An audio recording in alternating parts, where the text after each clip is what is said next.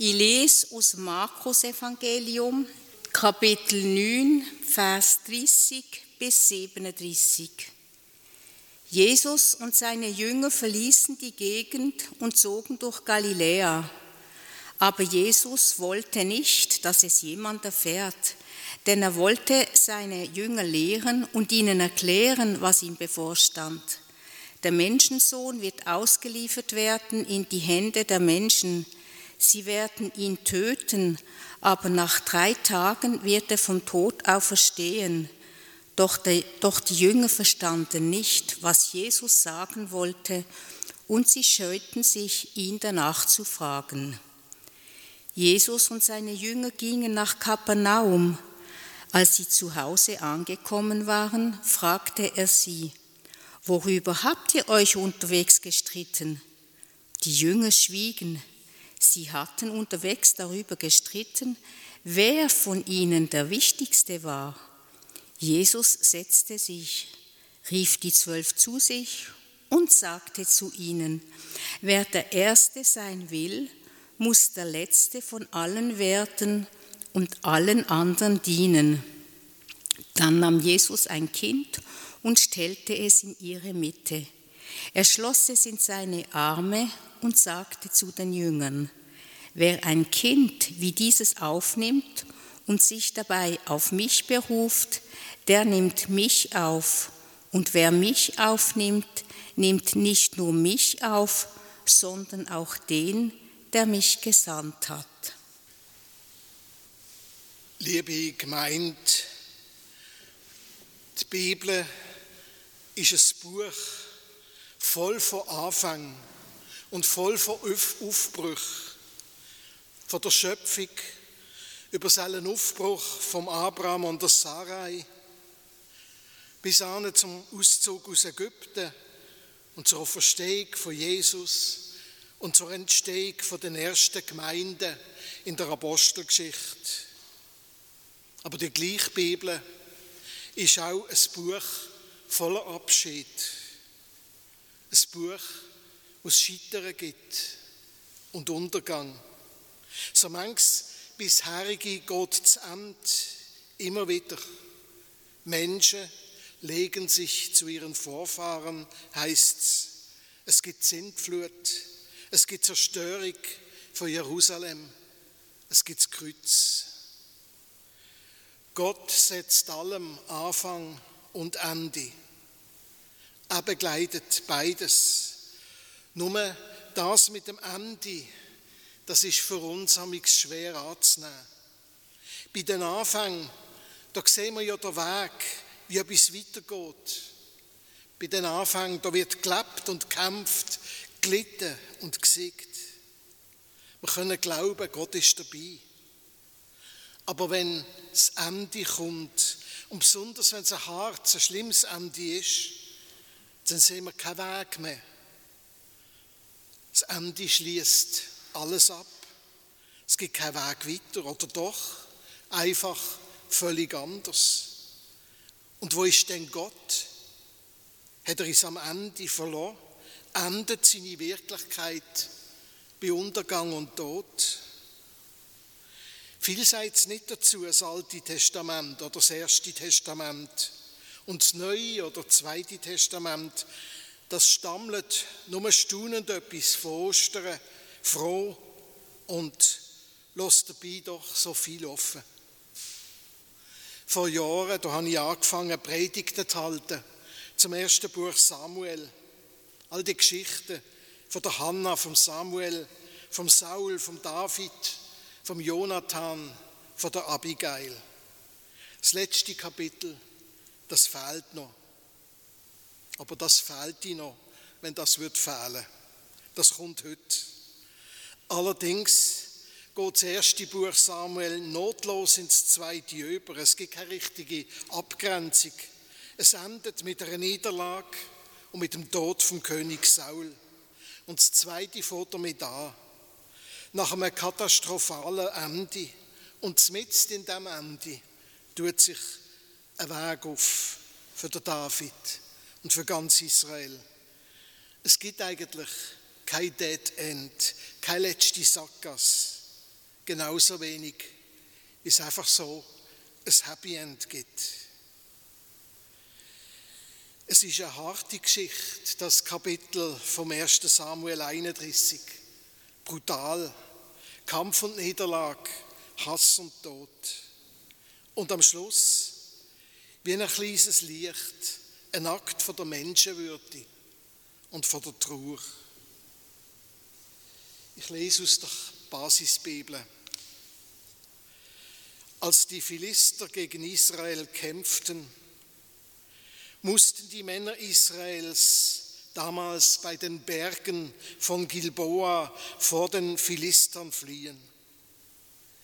Viele lagen tot auf dem Gebirge Gilboa. Die Philister aber verfolgten Saul und seine Söhne. Sie erschlugen Jonathan, Abinadab und Malkishua, die Söhne Sauls. Um Saul selbst tobte ein schwerer Kampf. Die Schützen, also mit Bogen bewaffnete Männer, hatten schon ihre Pfeile auf ihn angelegt.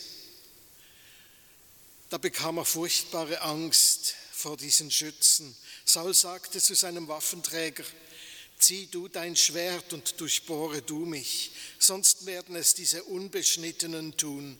Sie werden mich durchbohren und sie werden mich misshandeln. Doch sein Waffenträger wollte das nicht tun weil er sich davor fürchtete. Da griff Saul selbst zum Schwert und stürzte sich hinein. Als sein Waffenträger sah, dass Saul tot war, stürzte auch er sich in sein Schwert. Zusammen mit Saul nahm er sich das Leben. So starben Saul, seine drei Söhne, sein Waffenträger und dazu seine Männer miteinander an diesem Tag. Ein Teil der Bevölkerung Israels lebte damals auf der anderen Seite der Ebene Jesrael und des Jordans. Auch sie erfuhren, dass die Männer Israels geflohen und dass Saul und seine Söhne tot waren. Da verließen sie ihre Städte und flohen ebenfalls. Die Philister rückten nach und besetzten die Städte. Am nächsten Tag kamen die Philister, um die Erschlagenen auszuplündern. Sie fanden die Leichen Sauls und seiner drei Söhne, die auf dem Schlachtfeld im Gebirge Gilboa lagen. Da schlugen sie ihm den Kopf ab und nahmen ihm seine Waffen weg. Beides schickten sie im Land der Philister umher.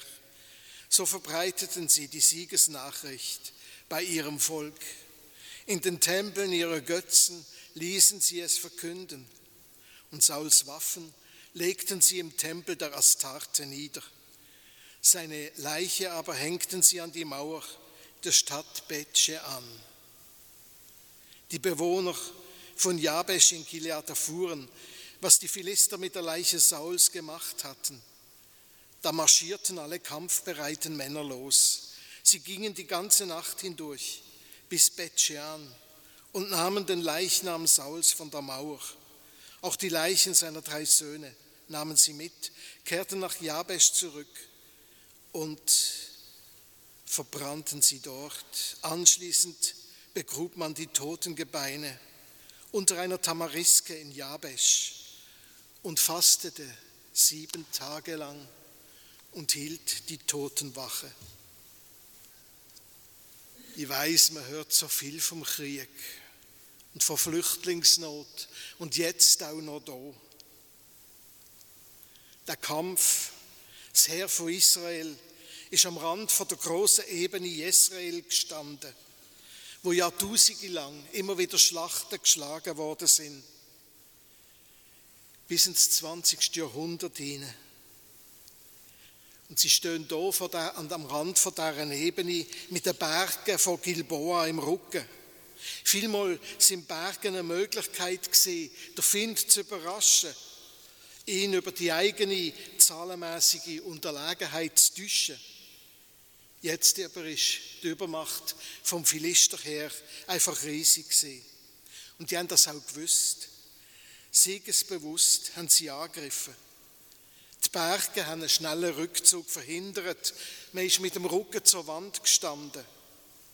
Die Flucht aufwärts hat einen nur zum Ziel von den Bogenschützen gemacht. Und die sind viele gesehen. Der Saul, das ist ein Mann vom Anfang gesehen. Der erste, der allererste gesalbte König von Israel. Übersetzt der erste Messias. Und jetzt ist er am Ende. Er sieht seine Söhne fallen und er nimmt sich das Leben, wo er merkt, dass es keinen drinnen mehr gibt und wo er selber schon verwundet ist. Vielleicht fürchtet er immer noch den Tod, aber noch mehr fürchtet er Folter, Misshandlung, quälende Entehrung. Und das wird ihm drohen, wenn er in die Hände von findlichen Soldaten wird fallen. Der Gesalbte von Gott, der König, wo Gott einmal erwählt hat, also auf Hebräisch der, der Maschiach oder Messias, das sollte nicht entehrt werden. Er sollte nicht zu einer schreienden, blutenden Blasphemie gemacht werden können. Der Waffenträger vom Saul leistet keine aktive Sterbehilfe, denn er kennt keine schlimmere Sünde als die, Hand an der Gesalbte von Gott zu legen. Das ist für ihn ein absolutes Tabu, wo sich der Saul dann selber in sein Schwert stürzt, folgt er ihm. Mir fällt auf, wie nüchtern da erzählt wird. Ganz nüchtern und sehr zurückhaltend, fast ein bisschen schüch. Dass jemand sich selber tötet, das kommt in der gesamten Bibel kaum je vor. Und wenn, dann nur in ganz extremen Ausnahmesituationen von Kampf und Krieg. Eine Ausnahme ist vielleicht der Judas Ischariot, sein Jünger, wo Jesus verroten hat, aber auch da ist gar nicht sicher. Nach dem Matthäus hat er sich in der Verzweiflung gehängt. Nach dem Lukas stürzt er einfach unglücklich. Noch viel unglücklicher als ich letzten Sonntag beim Fußballspielen mit den Konfirmanden. Und jetzt wissen alle, wo ich meine Hand eingebunden habe. Sie ist gebrochen. Nummer eins, äh, niemand hat mich gefault. Also, dass jemand sich selber tötet, das kommt in der Bibel kaum je vor. Es ist so undenkbar, dass nicht einmal in den Gesetzen der Mosesbücher etwas dazu steht. Man hat es nicht verboten. Es ist nicht vorgekommen. Gott ist schließlich Quelle, ist Ursprung, Quelle und Ziel von allem Leben. Und Leben ist der kostbare göttliche Hauch, wo er allein schenkt. Der Mensch kann, will und soll grundsätzlich nicht darüber verfügen. Selbsttätig steht der Mensch einfach nicht zu. Und doch steht hier im ersten Buch Samuel nichts davon, dass man die Tat vom Saul wird verurteilen Im ersten Buch von der Chronik wird die gleiche Geschichte auch erzählt, dort tatsächlich ein bisschen moralischer.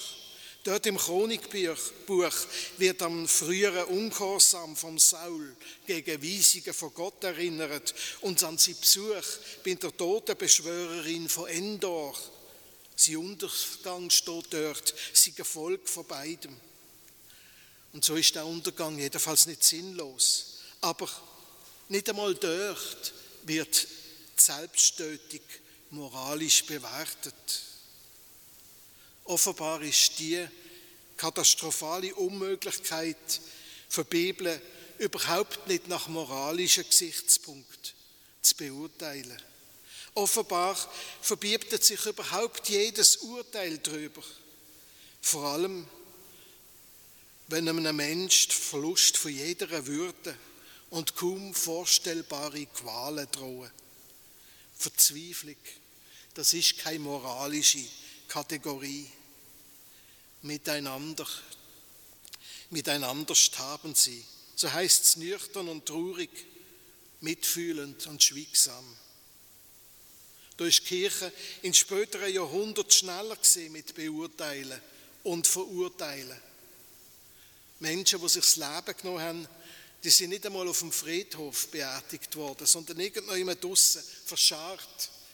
Und die Hinterbliebenen haben ein schweres Kreuz zu tragen gehabt. Aber wie vielmal der Zeigefinger ist auch da wieder keine angemessene Geste. Eher schon die ausgestreckte Hand oder die ausbreiteten Arm in die Richtung der Angehörigen. Oder vielleicht auch die Hand vor dem verschrockenen Maul und Stille aushalten mit ihnen. Die toten Lieber vom Saul und von seinen Söhnen, die werden an die Stadtmauern von der Philisterstadt Bethsan gehängt. Leid, Tod und Zerstörung sind der Triumph von dem, wo in Krieg gegen andere zieht. Etwas anderes nicht. Das ist beim Philisterkönig Achis nicht anders als beim Pseudozar Putin. Und zuletzt, zuletzt kommt noch das kleine Licht. Die Bewohner von Jabes. Jabes, das ist eine kleine Stadt, eine kleine Stadt auf der anderen Seite vom Jordan. Der Saul hat sie Jahr vorher schon vor der Vernichtung durch die Ammoniter gerettet. Und das ist seine allererste kriegerische Tat gesehen. Eine, wo Leid und Zerstörung verhindert hat. Und das haben die Bewohner von Jabes nie vergessen. Sie haben ein heißes Herz bei eisigen Dingen, wie es in der Antigone beim Sophokles heißt. Auch die Antigone, die tut gegen den ausdrücklichen Befehl von ihrem Onkel, vom Tyrann Kreon, der Lieb von ihrem toten, aufrührerischen Bruder bestatten. Und da in der Bibel ist eine Gruppe von Menschen aus Jabes, wo ganz anders wirkt. In einem nächtlichen Handstreich holen bewaffnete Bewohner von Jabes die zerstörten Lieber von der Stadtmauer, transportieren sie noch vor Tagesabbruch über den Jordan und bestatten sie in allen Ehren bei einem Baum, wo drunter der Saul vor Jahren als König Schatten gesucht hat. Nur wer sich für Menschenwürde einsetzt, ist wirklich mutig. Er braucht keine kranken Triumph. Er weiß, für mutige Menschlichkeiten ist Stille viel wichtiger und Gewissheit, das Rechte zu tun. Krieg ist immer Unrecht und Lug, heute wie damals. Und wenn man ihn nicht darf Krieg nennen, dann ist offensichtlich die einzig korrekte Bezeichnung Verbrechen und Völkermord. Großes Zeichen von der Menschlichkeit zu wogen, zu helfen, zu ermutigen, Stellung zu beziehen, das Rechte zu tun, die Würde den Menschen zu achten, in aller Selbstverständlichkeit und ganz klar zu sagen, es gibt keine Wert, wo über der Würde und der Recht von Menschen stehen. Gesucht werden übrigens immer noch Unterkünfte, Zimmer für ukrainische Flüchtlinge, für lebende Opfer von seinem Verbrechen. Der Saul, der erste gesalbte König ist er gesehen, der erste Maschiach oder Messias. Und weisst, es wird dann ein anderer Messias kommen nach dem Saul. Der wird nicht Krieg führen. Und er wird sich seinen Finden auch nicht entziehen. Er wird einen Preis geben werden. An ihm zeigt sich die Schwäche von Gott für uns. Alles Böse wird sich austoben an ihm und sie werden ihn durchbohren und werden ihn hängen vor der Mauer vor der Stadt und damit zeigen, wie tief gefallen die Menschheit wirklich ist. Und Gottes Liebe wird genau dort sichtbar werden, bis seinem Messias. Und hörbar werden, wenn er für sie betet am Kreuz, Herr, vergib ihnen, denn sie wissen nicht, was sie tun. Die Ohnmacht vor Gott wird offenbar sein, wenn er stirbt. Die Ohnmacht vor Gott, das ist seine Liebe. Und sie vertreibt alles. Wird ihn abnehmen vom Kreuz, Wir werden auch würdig bestatten, wie einmal der Saul. Aber die Liebe, die ist nicht nur Gottes Ohnmacht, sondern sie ist auch die Macht von Gott, wo alles überwindet, sogar der Tod.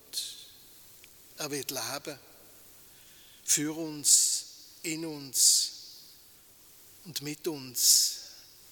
Liebt einander, hat er gesagt. Wenn wir ihm folgen, dann werden wir ein Stück Frieden sein und weitergeben. Amen.